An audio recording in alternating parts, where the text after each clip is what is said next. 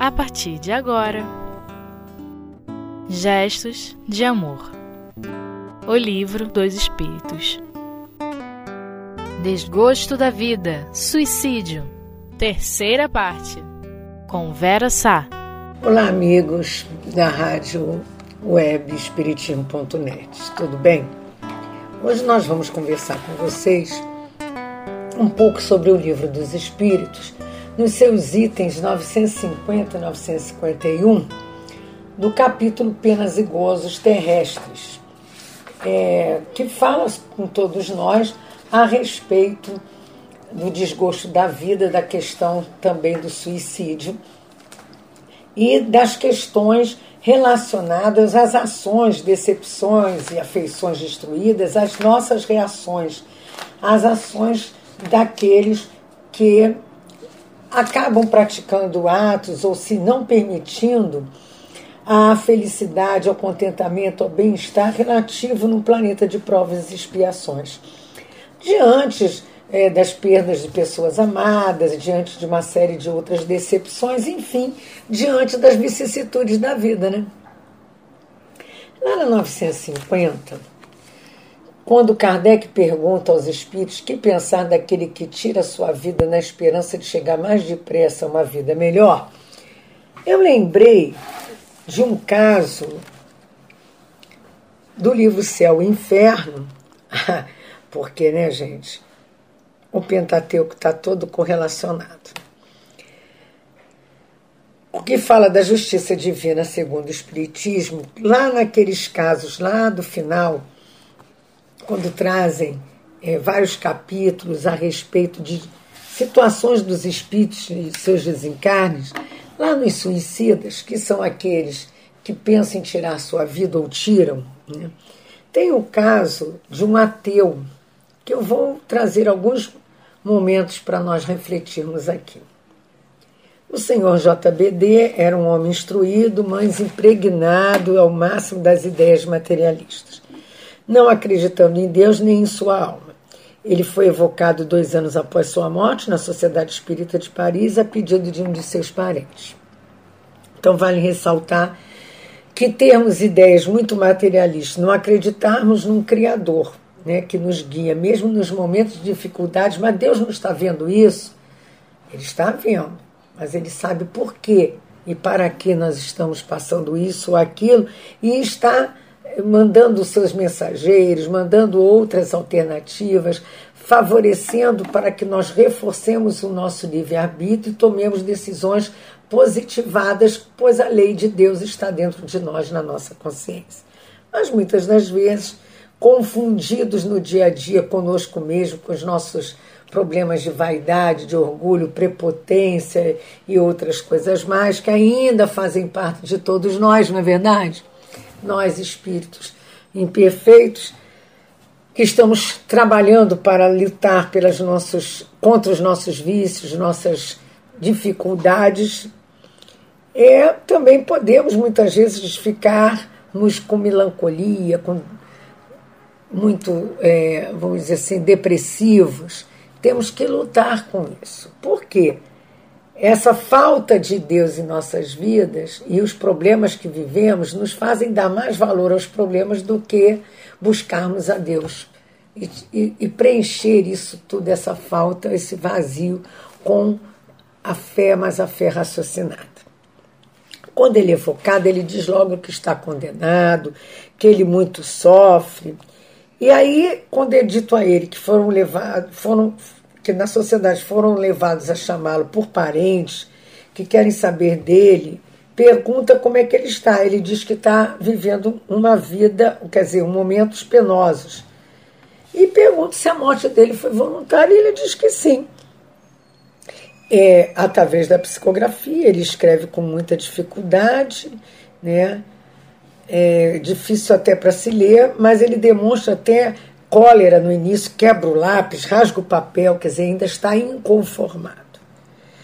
E ao ser pedido a ele que ele fique mais calmo, é, pediremos por vós a Deus, ele diz: Eu sou forçado a crer em Deus. Quer dizer, ainda era forçado, não aceitava a situação.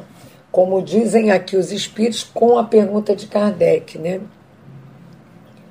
Outra loucura é tirar a vida na esperança de chegar mais depressa a uma vida melhor.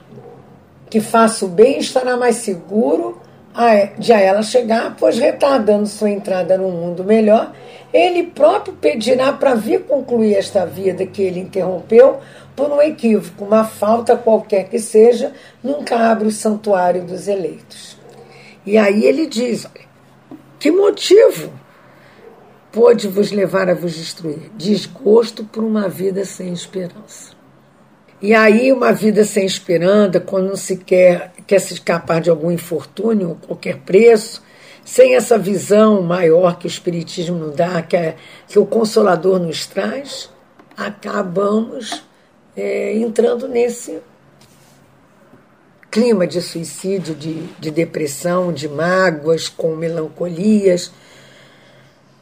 E para sair é uma luta, e do suicídio também é uma luta, né? Perguntam se desejava escapar das vicissitudes da vida, se ganhasse alguma coisa com isso, se está mais feliz. Porque o nada não existe, ele responde. Quereis ter a bondade de nos descrever a vossa situação para melhor vos responder? Eu sofro ao ser obrigada a acreditar em tudo o que eu negava. Minha alma está como em um braseiro, é atormentada horrivelmente. Mas de onde vieram essas ideias materialistas que tinhas quando vivo? Aí ele diz que em outra existência ele havia sido mal, o espírito foi condenado a sofrer tormentos de dúvida durante muita, muita a vida, né? E ele também já tinha se suicidado, né? E essas ideias materialistas que todos nós temos, temos que trabalhá-las, né, meus amigos?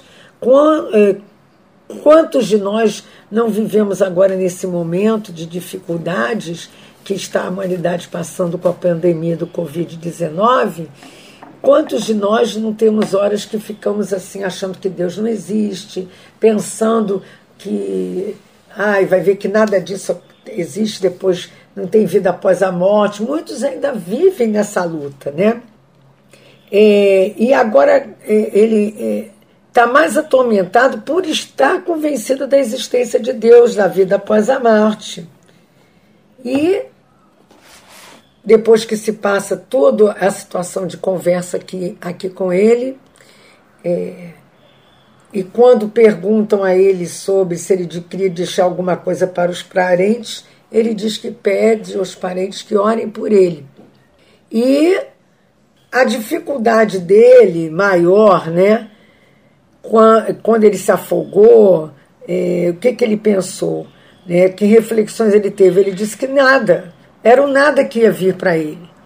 E quando ele viu que não, depois que não tendo suportado toda a condenação, ainda por sofrer muito, ele entrou em desespero.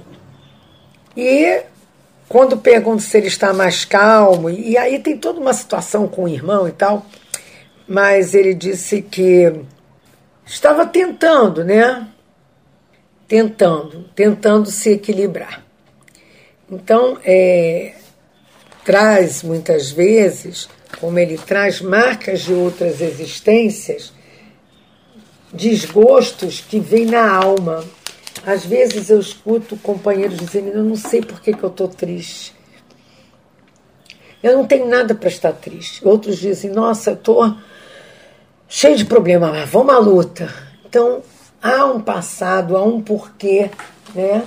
A gente tem que ver que essa questão de desgosto pela vida, como dizem os espíritos para nós lá na 943, e vocês já ouviram, é, ele provém da ociosidade, da falta de fé e muitas vezes da falta de objetivo, da saciedade das suas próprias metas.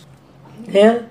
Então nós temos que parar para pensar um pouco sobre isso, tentarmos nos envolver né, que não está tudo errado, não aguento mais, que eu vim fazer aqui, não gosto da minha família, não gosto de estudar, não gosto de nada, nada me faz bem. Vamos olhar por um outro ângulo.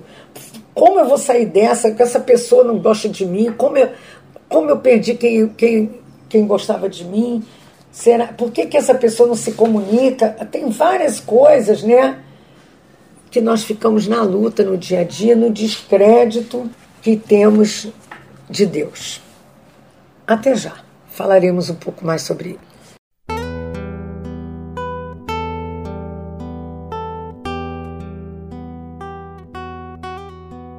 Gestos de Amor O Livro dos Espíritos Bem, queridos, como estávamos falando né, na primeira parte, nós não temos o direito de dispor da nossa vida, só Deus, né? É, nós temos que lembrar e não ser insensato de que é uma lei de causa e efeito, não há um nada, não é por Deus não quer brincar conosco. Ele quer que nós nos reeduquemos como espíritos imortais. Então, para escapar de misérias, de decepções, o desespero, escapar de vergonha, aquela esperança de chegar mais depressa a uma vida melhor, os estresses, os abusos, as depressões, os transtornos de humor, tudo tem que ser trabalhado em nós com o apoio, né? desses amigos queridos, de Deus, de nossas orações, de nosso trabalho no bem, do nosso ocupar com objetivos, nosso dia a dia, de nós mudarmos as nossas metas, enfim, de nós vemos, passarmos a ver as coisas por um outro, um outro ponto de vista. Como está lá no Evangelho, no capítulo 2, no item 5. Olhem lá, Evangelho segundo o Espiritismo, mudemos o nosso ponto de vista. Até porque Decepção, pois a vida nós vamos ter depois que fizermos algum ato desse, pois a vida continua. Os tormentos vão ficar agravados pela nossa rebeldia. Né? Há uma negação dessa lei de amor, se nós trabalharmos desse jeito. Então, quando na 951 se pergunta aos espíritos se o sacrifício da própria vida não é algumas vezes meritório, quando tem como objetivo salvar a de outro, de ser útil aos seus semelhantes, e os espíritos dizem que isso é sublime, mas depende da intenção, e o sacrifício da, via, da vida não constitui suicídio. Sacrifício, gente, no sentido de renúncia a algumas coisas, de repensar, de transformar é, de uma outra, de um outro jeito a, que, a questão, de ver por uma outra, uma outra linha de, de pensamento. Sacrifício nesse sentido. O sacrifício que nós aprendemos é, é um sacrifício com objetivos e intenções no bem. Não adianta eu ficar é, sacrificando, fazer uma oferta à divindade, ou eu me sacrificar e depois ficar jogando na cara, ah, que eu passei noite sem dormir, cuidando de você, né? Não, esse, e não adianta também, vendo tudo que está acontecendo, me sacrificar, sacrificar o meu corpo com a morte do corpo, porque como espírito nós vamos continuar vivendo como nós vimos na 950 e no exemplo que nós trouxemos daquele ateu no caso do livro do Céu e Inferno. Sacrifício tem que ser uma renúncia voluntária, forçar algo que a gente possui, ou a gente até diz, ah, se eu não me sacrificar, não vou conseguir o que eu quero. Quer dizer, abrir mão de algumas coisas, mas com uma intenção no bem, é, Deus se opõe a um sacrifício inútil, não pode vê-lo com bons olhos, está lá no 951, se ele é manchado pelo orgulho. Mas um sacrifício só é meritório pelo desinteresse, aquele que o pratica tem algumas vezes uma segunda intenção que lhe diminui o valor nos olhos de Deus. Né? Então, só é meritório pelo desinteresse. Não pode ter algumas vezes uma segunda intenção. Nós temos que estar prontos para esse ofertar, para essa dedicação a algo, alguém que pode levar algumas privações, mas que traz uma ambiência confortável, equilibrada, saudável para todos. Oferecer algo de si, né? É fazer, é, oferecer mais atenção, oferecer cuidados né, afetivos, materiais e orações espirituais, essas privações, né? Pelos filhos, pelos pais, pelos amigos ou pelos desconhecidos. Né? Quantos voluntários fazem trabalhos, né? A gente vê aí sem intenção de receber nada, mas na intenção de se sentirem é, pessoas do bem, pessoas auxiliar alguém, de serem úteis. É, é, não é uma imolação de uma pessoa, divindade, não é a morte ou a, ou a celebração de, de uma tendência a ceder sem benefício imediato, mas sempre com um objetivo. E muito menos para depois ficar dizendo: eu não disse, eu falei. Tem um comentário de Kardec na 951 que é interessante. Todo sacrifício feito às custas da sua própria felicidade é um ato soberanamente meritório aos olhos de Deus, pois possui a prática da lei de caridade. Porque a lei de caridade é aquele BIP, né? benevolência, indulgência e perdão. Quer dizer, esses três misturados fazem um processo da caridade. E quando a gente se sacrifica com, sacrifica com boa intenção, a gente está sendo benevolente, tentando ser bondoso, está sendo indulgente com os erros alheios. Tá? É, sacrificar muitas vezes é calar, é, é vibrar positivo por aquele que até te magoou. Perdoar conforme perdoamos, está lá no Pai Nosso. Né? E sendo a vida o bem terrestre pelo qual o homem tem maior apreço, aquele que a, ele, a ela renuncia, pelo bem de seus semelhantes, não comete um atentado, realiza um sacrifício. Mas antes de fazê-lo, deve avaliar sua vida, não pode, se a sua vida não poderia ser mais útil do que sua morte.